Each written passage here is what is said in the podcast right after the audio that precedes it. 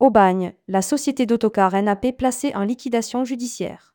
Le groupe emploie une cinquantaine de salariés. En fin de semaine dernière, nous apprenions l'intention de NAP de stopper ses activités de voyage.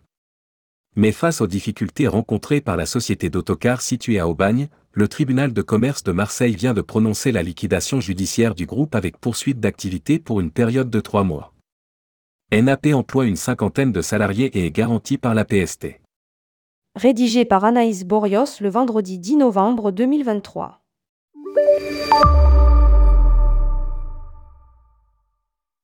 En Provence, on les reconnaît de loin, les autocars rouges de NAP Tourisme avec leur hirondelle blanche sur le flanc. Voilà plus de 20 ans qu'ils transportent les habitants de la région, assurant le ramassage scolaire, les lignes régulières et les voyages au départ d'Aubagne. Mais depuis 2019, l'entreprise connaît des difficultés financières.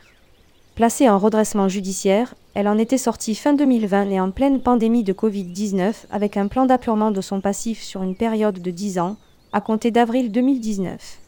Depuis mars 2023, NAP, pour Nouveau Autocars de Provence, avec ses 48 salariés et sa flotte de 43 véhicules, filiale à 100% de la holding des transports Tourisme Invest, TTI, commençait enfin à renouer avec des résultats d'exploitation positifs. NAP et Transport Tourisme Invest placés en liquidation judiciaire. Mais au cours de l'été, une partie des clients ont vu leurs voyages annulés. Certains nous ont contactés pour nous faire part de leur étonnement et des difficultés qu'ils rencontraient pour obtenir des réponses à leurs questions. Néanmoins, tous ont été remboursés, nous a confirmé il y a quelques jours Alain Bouzman, le gérant du groupe NAP, nous apprenant par la même occasion son intention de stopper ses activités de voyage, assurées par la filiale Wavao.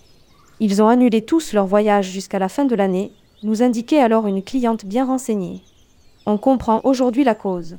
En effet, la société Nouveau d'Autocar de Provence, NAP, de même que sa holding Transport Tourisme Invest, ont été placés en liquidation judiciaire avec poursuite d'activité pour une période de trois mois par le tribunal de commerce de Marseille, le 6 novembre 2023. Cette décision a pour origine la demande de NAP auprès de ce même tribunal d'examiner une requête en résolution de plan, après que le comité d'entreprise de NAP en ait été informé le 3 novembre dernier par le représentant légal de l'entreprise, Alain Bouzman.